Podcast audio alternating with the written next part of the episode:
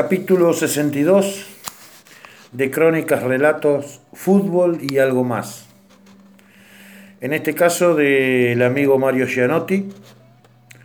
Todo arquero es un soldado custodiando el último pedacito de tierra de su patria futbolera, de su libro Fútbol, pura poesía colectiva, dedicado a los héroes de Malvinas. La figura de un arquero volando de palo a palo, elástico, plástico, suspendido en el aire, desafiando las leyes de la gravedad, disparado como una flecha que busca el corazón de una pelota que viaja irreverentemente hacia uno de los ángulos superiores de su arco, es acaso una maravillosa alegoría de un hombre libre. Recuerdo las primeras líneas de un cuento de Alfredo Echenique donde el autor utiliza un brillante ejemplo futbolístico para sintetizar un sentimiento que afloraba en los años fundacionales de su vida. El de Pasalacqua volando es uno de los primerísimos recuerdos de mi idea de libertad y de la forma alegre y mágica o cuanto menos sumamente aérea en que me enfrenté a un nuevo estreno del mundo. El inigualable Fontana Rosa, por su parte, describió con ingenioso talento la valentía de los guardametas que se juegan el pellejo ante un despiadado delantero que busca su pasaje a la gloria en un hostil mano a mano en el área rival. El negro relató desde su pluma el coraje de Camarata, un histórico referente del arco de Independiente de allá de 1948. Aprendimos que a Camarata le debían reventar pelotazos en el pecho desde medio metro y el ruido se debía escuchar hasta en la otra cuadra. Supimos que Camarata abría el tórax para achicar el ángulo de tiro, que tenía el pelo mojado y una lluvia de sudor que se desprendía de su nariz. Internalizamos que después de salvar su arco de una segura derrota, como un cachalote con la media derecha caída, sangrante y terrosa la rodilla, alzaba la vista, oteaba el panorama y pelota en mano se transformaba en un ser invencible, inmortal.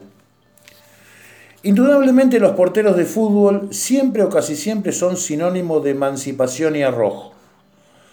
Son los héroes redentores a quienes los hinchas le dedican sus postreras plegarias. El escollo final para el goleador enemigo, el chivo expiatorio de una defensa que no defiende, el estoico soldado que custodia el último pedacito de tierra de su patria futbolera. Esta crónica periodística cuenta las vivencias de Gustavo Panagio, el Pani, para nosotros, un arquero que en 1982 tuvo que cruzar las fronteras de su área chica para desembarcar en una lejana e inhóspita isla del Océano Atlántico Sur. Es la historia de un pibe de 19 años que se soñaba Hugo Gatti cuidando el arco de su amado Racing Valcarcenio, un novato estudiante de arquitectura que se vio forzado a cambiar el tablero y las maquetas por cañones y metrallas. Gustavo nació en marzo de 1963, el día 5. Fue el único hijo del matrimonio de Edith y Justo. Su infancia transcurrió en las veredas de la calle 14 y en las canchas del Club Racing arquero vocacional en los primeros entreveros barriales y luego en el campeonato liguista. En 1973 se integró un equipo que representaba a los telefónicos en un torneo que se disputó en el Club Ferroviarios. Ganaron el campeonato y él fue uno de los artífices de la conquista. Luego su carrera deportiva fue puro sentido de pertenencia blanquiceleste, desde las divisiones menores hasta la primera división. Debajo de los tres palos, a pesar de su corta edad, transmitía confianza. Caminaba su terruño como un veterano con mil partidos sobre su espalda. Usaba los pies como un defensor más, hablaba mucho y ordenaba criteriosamente a sus compañeros. Cada embate rival lo encontraba bien ubicado y poseía siempre la virtud de saber leer el juego para salir de su área y anticipar a los delanteros contrarios. En 1981 alternó la titularidad en la tercera división académica con su amigo el sapo Walter Martínez. Ese mismo año ambos fueron convocados por el entrenador de la selección juvenil sub-18 de Balcarce, el inefable Pomada Linares, para formar parte del plantel papero que disputaría la etapa clasificatoria del torneo provincial. En septiembre, cuando cruzaba sus últimos meses en el colegio industrial, el promisorio arquero de Racing fue uno más en la larga lista de jóvenes que esperaban, succionados por la radio, el sorteo para el ingreso al servicio militar obligatorio. El 401 fue el fatídico número que le confinó al Grupo de Artillería de Defensa Aérea 601 con sede en la guarnición Ejército de Mar del Plata. En enero de 1982, mientras preparaba su examen de ingreso a la Facultad de Arquitectura marplatense y esperaba su instrucción militar, jugó un paradigmático partido en el Estadio Mundialista contra un poderoso combinado local. En aquella rojita se destacaban, entre otros, Carlos Huerta, Diego Montina, Raúl Pintar, Luis Fantini, Esteban Solabarrieta, Gerardo Circe, Gustavo Cotado, Pedro Bocanera, Sergio Trevini, Alejandro Miranda, Eduardo Filippi y el Patito Subidet.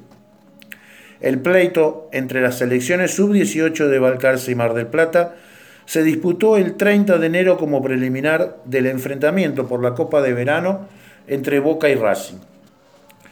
En el conjunto Ceneice que dirigía Badigao Cup, destellaba Maradona, quien cuatro meses después, a solo nueve días del inicio del Mundial de España, sería transferido en una cifra millonaria al Barcelona.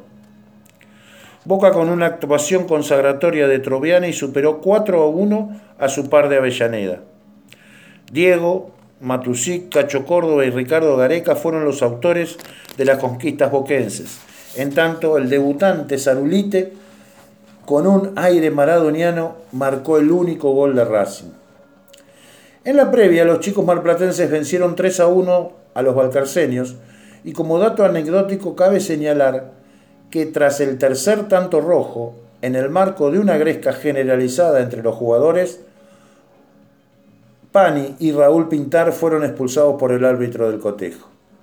Esta sería la postre la única tarjeta roja que el guardameta vio en su ejemplar carrera como futbolista y el último partido antes de ser protagonista de la absurda guerra en las Islas Malvinas. El 8 de marzo ingresó al ejército y el 12 de abril, con apenas tres días de instrucción y nula formación en el uso de armas, voló hacia Comodoro Rivadavia, escala previa al desembarco final en el Teatro de Operaciones Malvinenses. A su lado, Daniel Cucci, marcapunta derecho de Amigos Unidos, un fiel amigo que lo acompañó en una travesía mundana que marcaría fuego el futuro de una generación de compatriotas.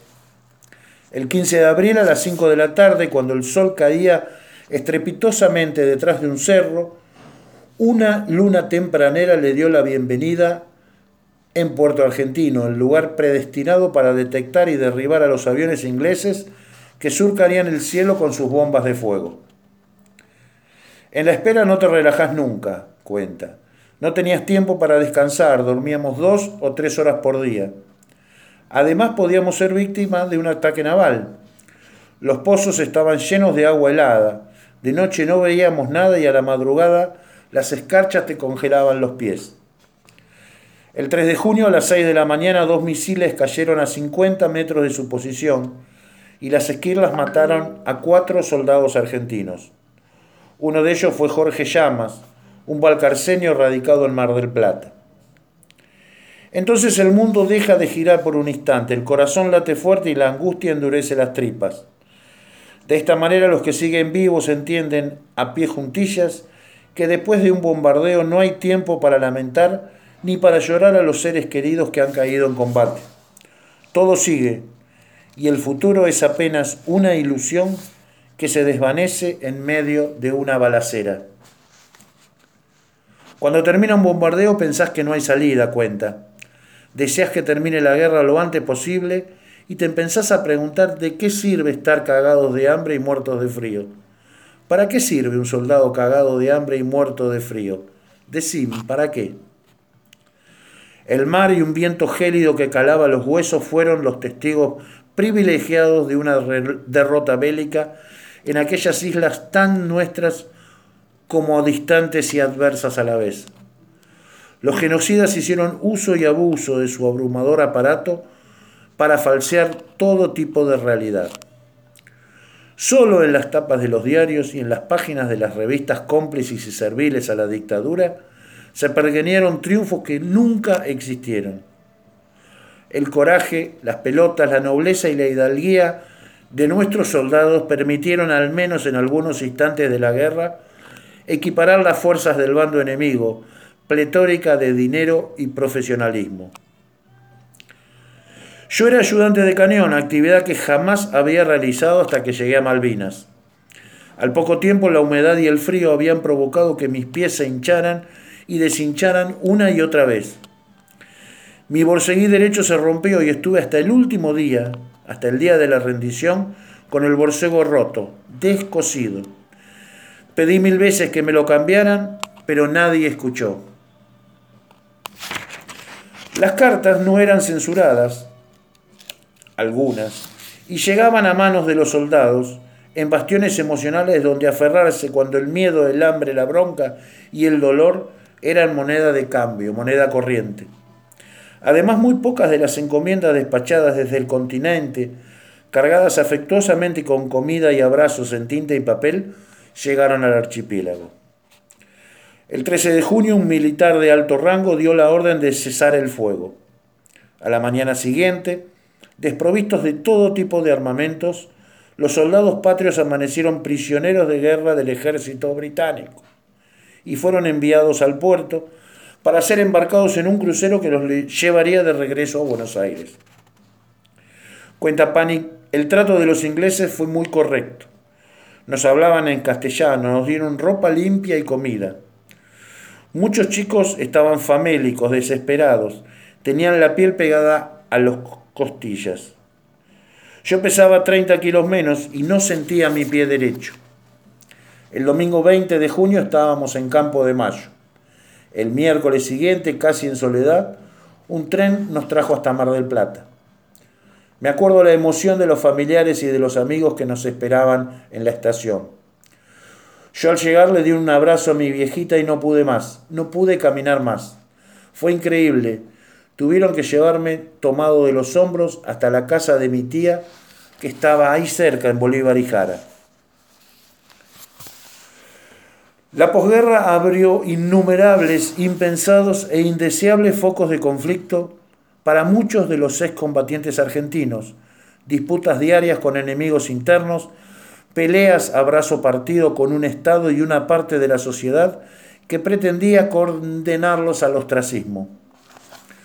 Los más cínicos desearon instalar una dolorosa desmalvinización y en consecuencia provocar el olvido y la desmemoria de una gesta heroica.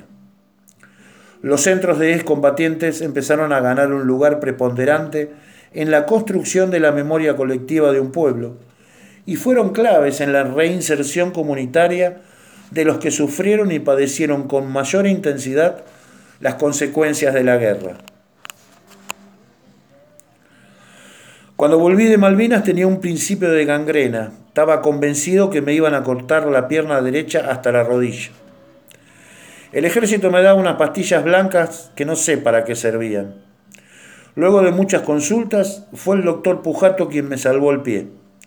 Se ocupó, leyó mucho sobre el tema, me escuchaba y era además como un psicólogo.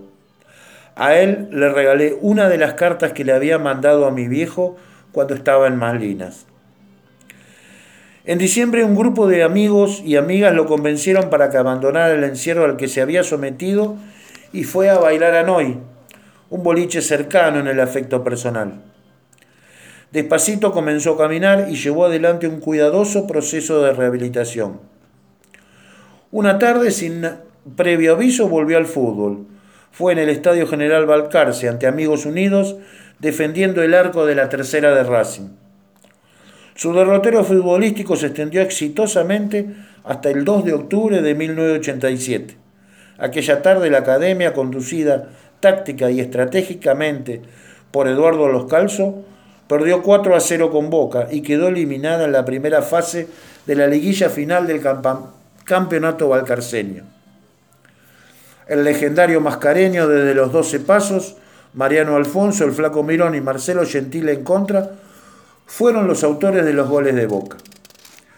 Los Calzo, uno de los más queribles directores técnicos de la historia del fútbol en Balcarce, definió en pocas palabras a su arquero. Gustavo no solo era un gran arquero, era un referente, un chico muy importante para el grupo, una excelente persona y un ejemplo de vida. En 1983 se radicó definitivamente en Mar del Plata. Los domingos volvía a su ciudad natal para poder lucir con orgullo la camiseta número uno de Racing. Estudió seis años de arquitectura, pero abandonó la carrera y se recibió de martillero y corredor público. Participó y participa activamente en el Centro de Ex Soldados Malplatenses, que es uno de los más importantes del país. En la actualidad es socio y ejerce una función administrativa en la cooperativa de taxis que posee la entidad y trabaja también como auxiliar de limpieza en el Jardín de Infantes Provincial 917. El Honorable Consejo Deliberante del Partido de Balcar se lo nombró el 8 de noviembre de 2012 ciudadano ilustre junto a otros 18 excombatientes de la ciudad. Ezequiel, María Sol y Lucas, sus tres hijos, aman, difunden y reivindican la gesta Malvinas. Ellos a su manera reinscriben la historia de su papá y de cada uno de los imprescindibles héroes contemporáneos de la Argentina. Parafraseando al maestro Fontana Rosa, garabateo algunas ideas y pienso que a Pani, como Antonio Camarata en 1948, le debían reventar pelotazos en el pecho desde medio metro y el ruido se debería escuchar hasta la otra cuadra. Que Panagio abría el toras para achicar el ángulo de tiro, que se jugaba el pellejo en cada mano a mano, que tenía el pelo mojado y una lluvia de sudor que caía de su nariz que después de salvar su arco racinguista de una segura derrota, como un cachalote con la media derecha caída, sangrante y terrosa la rodilla, con el pie derecho congelado, con un borseguí roto y descosido, alzaba la vista, oteaba el panorama y pelota en mano, se transformaba en un ser invencible, inmortal. En definitiva, ratifico mi postulado inicial y digo que Gustavo Panagio fue sin lugar a dudas un arquero que defendió valiente y pasional, tanto dentro como fuera del campo de juego, hasta el último pedacito de tierra de su patria futbolera.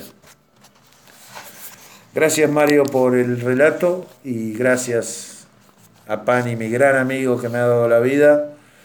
Eh, pinta de, de pies a cabeza lo que es este, este gran tipo.